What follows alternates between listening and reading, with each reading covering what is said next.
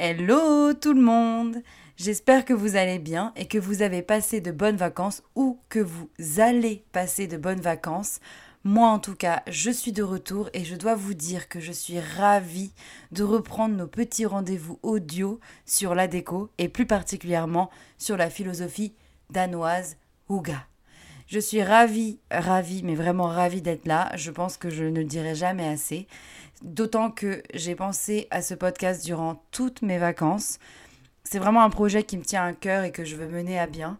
D'ailleurs, j'en profite pour vous dire que je suis aussi enfin, présente, disponible, n'importe quoi. Je ne suis pas un objet. Je suis présente dans un autre podcast qui s'appelle Les Palabres de Sévignon. Donc, je vous invite à le regarder sur YouTube. Je mettrai euh, le lien dans la description de cet épisode. C'est une émission totalement différente de celle-ci. Celle-ci, on est dans une ambiance un peu cosy, un peu conviviale, entre nous. Dans les palabres de Sévignon, on va plutôt euh, être dans une émission de débat où on va débattre sur des sujets généraux ou parfois plus précis entre nous, entre amis. Et c'est assez intéressant car ça va créer d'autres conversations. Enfin bref, je vous laisserai le découvrir par vous-même. Revenons à nos moutons. Je ne veux pas que cette intro soit trop longue. Par conséquent, je vous propose de se lancer dans ce nouvel épisode du podcast Bien chez soi. Allez, jingle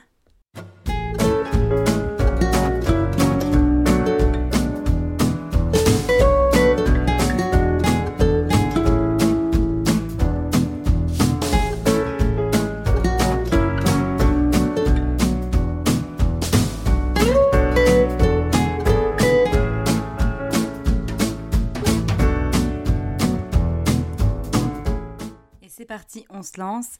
Qui dit nouvel épisode dit nouveau sujet, nouvel angle, nouvelle information sur la philosophie Ouga, bref, plein de bonnes choses. Et pour ça, je voulais vous proposer de parler cette fois-ci des différents visages que peut prendre le Ouga. Parce que le Ouga, n'oublions pas, c'est une philosophie de vie. Donc ça inclut plein d'aspects de notre vie, si ce n'est tous les aspects de notre vie. Et si vous vous souvenez bien, il y a quelque temps, il y a eu une tendance pour tout ce qui était préparation maison, de confiture, de pain, bref, on commence à se rendre compte que les aliments ont une importance folle. Et pour l'occasion, il y avait beaucoup, beaucoup, beaucoup, beaucoup de tutos sur comment faire ses conserves, comment faire ses sauces, etc., etc., etc. Et en fait, ça, ça venait aussi du Danemark, enfin en tout cas en partie du Danemark, pas à 100%.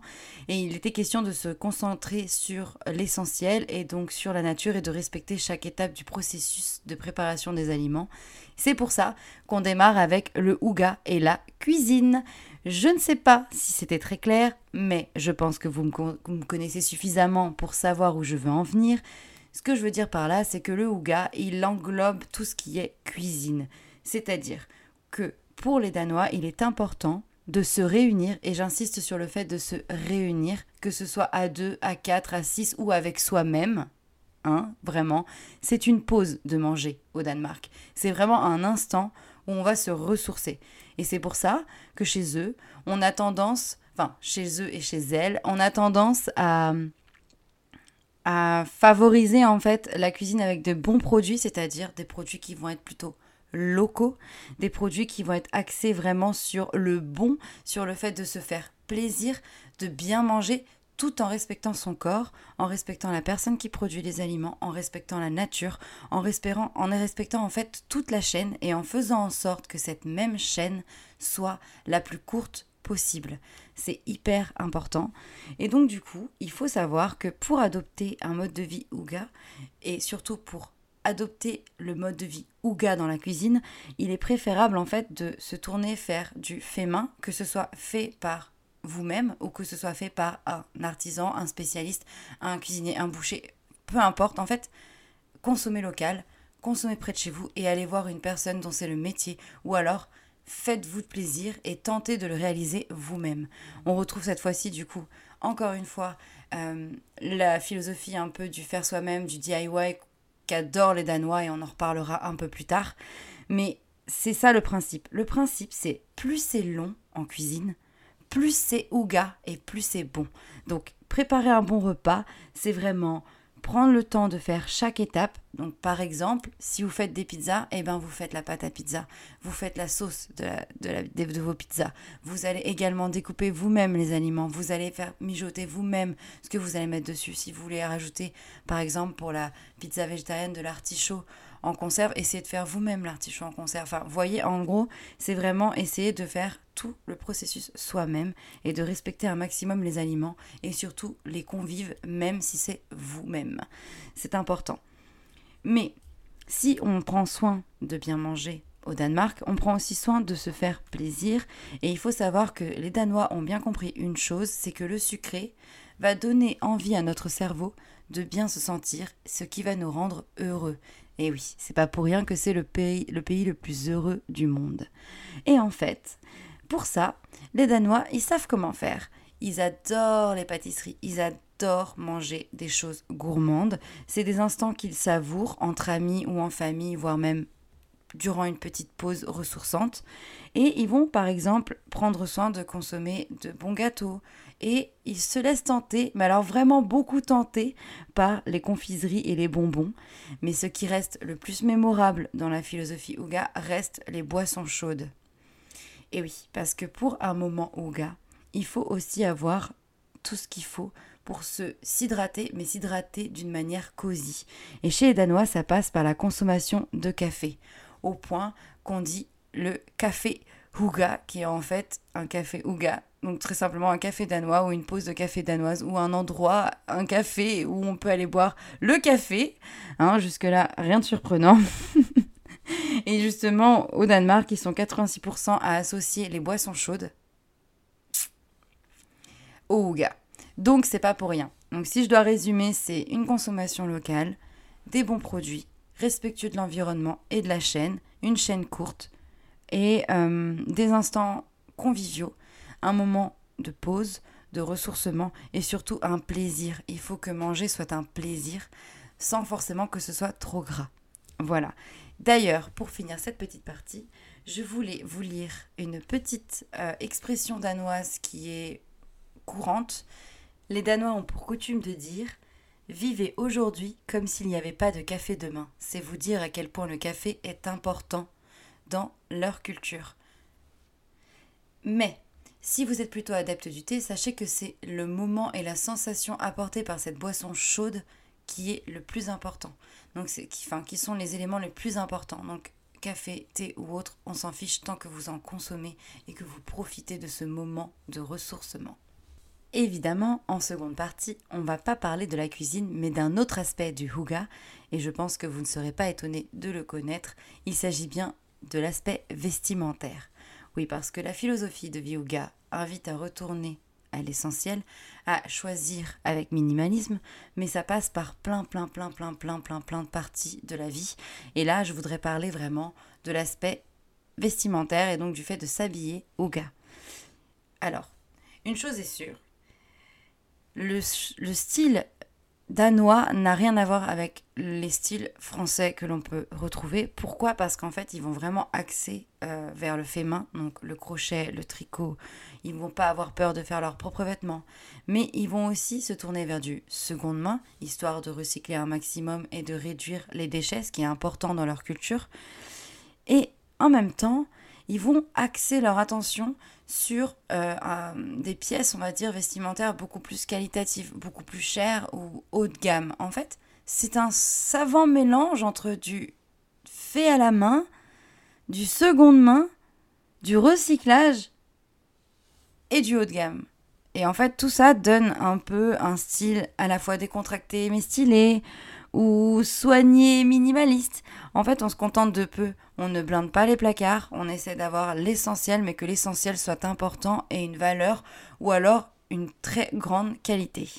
Et c'est pour ça que souvent, vous verrez que les Danois vont se tourner vers l'artisanat, et ils ne vont pas hésiter à faire faire leurs vêtements, ou à faire réparer leurs anciens vêtements, parce qu'en fait, vu qu'ils axent leur attention vers des pièces vestimentaires précises, du coup, elles vont être beaucoup plus importantes à leurs yeux et ils vont prendre soin de, de chaque petite, petite pièce de vêtement qu'ils vont avoir au final.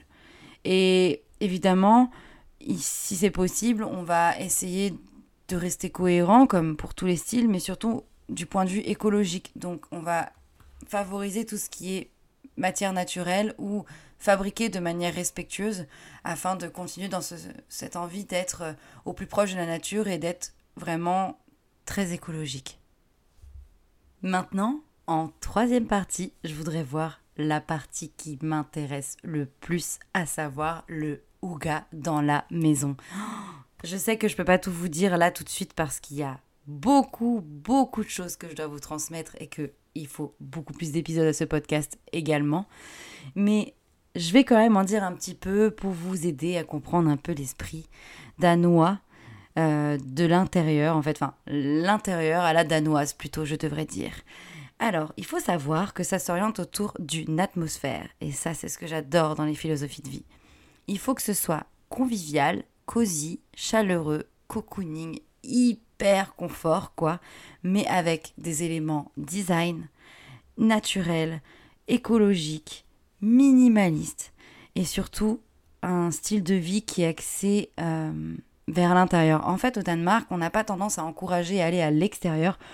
Le Ouga, il est plutôt là pour nous encourager à être à l'intérieur et à profiter des moments les plus simples de la vie, mais qui sont tout aussi importants que tout le reste et que toutes les sensations qu'on cherche à avoir. Donc c'est vraiment une philosophie de vie pour euh, les casaniers et les casanières moi, c'est peut-être pour ça que j'adore cette philosophie de vie-là, parce que je suis un peu casanière, je dois l'avouer. Et surtout, ce qui est bien, c'est que ce style-là, il va pas juste nous aider à favoriser le confort dans la maison, il va aussi nous aider à intégrer la nature dans la maison. Donc comme je le disais, ça passe par l'intégration de matières naturelles, ce qui paraît logique, mais aussi du fait de se contenter de l'essentiel, de ne pas trop charger la maison et d'avoir des éléments forts, issus de l'artisanat, produits de manière respectueuse et durable, recyclables de préférence, voire biodégradables, mais qui vont être très importants et que vous allez choisir avec soin et en prenant le temps en fait. Le plus important c'est ça, c'est de ne pas charger la décoration et de ne pas avoir 50 000 bibelots, mais de se concentrer sur un ou deux bibelots qui vont vraiment raconter une histoire ou vous évoquer quelque chose. En plus de ça, euh, il va y avoir aussi le fait d'intégrer la nature par le biais des plantes.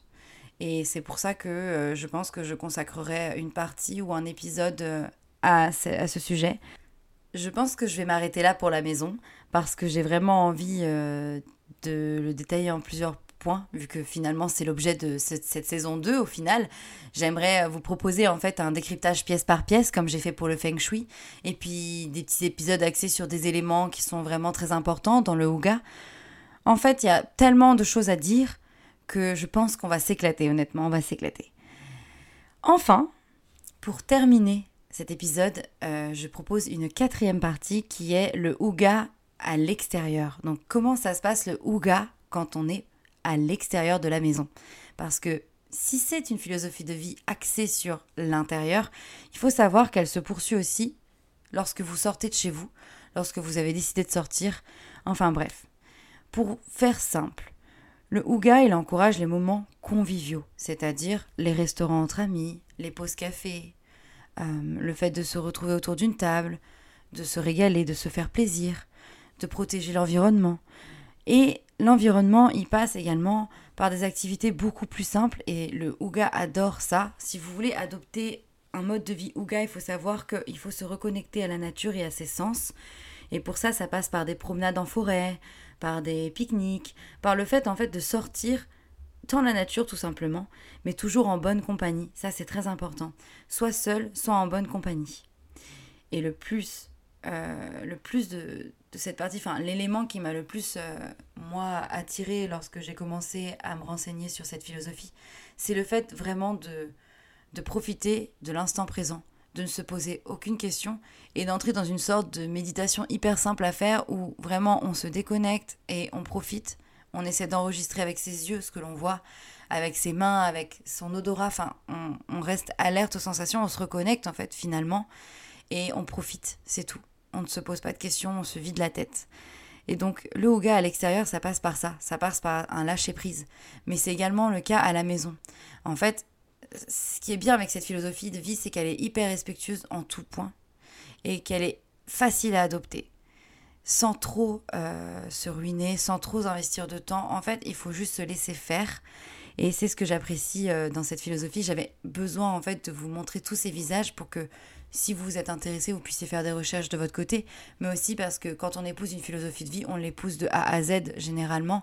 Donc je voulais vous montrer les autres aspects que vous avez avec le Ouga, même si nous, entre nous, on va s'intéresser à la décoration.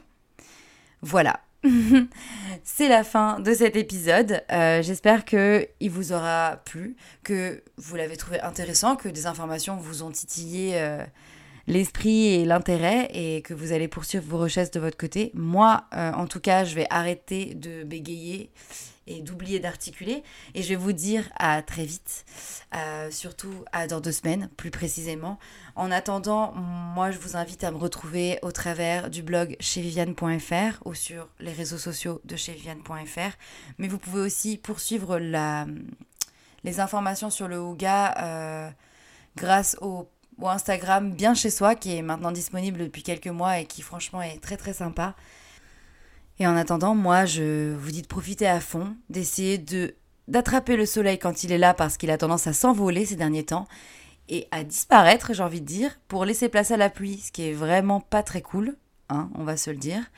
Moi, je file, je vous dis à dans deux semaines et je laisse place au jingle et à la petite annonce Sonaya. Allez, bye Connaissez-vous la marque Sonaya Home que je suis ravie de vous présenter en cette fin d'épisode C'est une marque en fait qui va être le sponsor de cette saison 2. Une marque très éco-responsable que j'ai adorée, qui met en avant euh, la beauté du design et de la culture africaine avec des meubles en fait d'une rare beauté, composés de matières naturelles, fabriquées à la main, dans le respect de l'homme et de la nature. Franchement, c'est pas beau ça? Sans déconner. En plus, si vous hésitez sur votre décoration, Sonaya Home vous propose aussi euh, des services comme un coaching déco, des projets 3D ou encore un accompagnement par un architecte d'intérieur. Et franchement, pour vous confier un petit secret, je me suis déjà laissé tenter par ce service d'accompagnement par un architecte d'intérieur et je vous le recommande. Voilà, c'était juste pour vous les présenter parce que sans eux, cette saison 2 n'existerait pas. Donc si jamais vous avez envie de faire un petit tour, retrouvez-les sur le site sonayahome.com. Sonaya, ça s'écrit S-O-N-A-Y-A. Allez, bye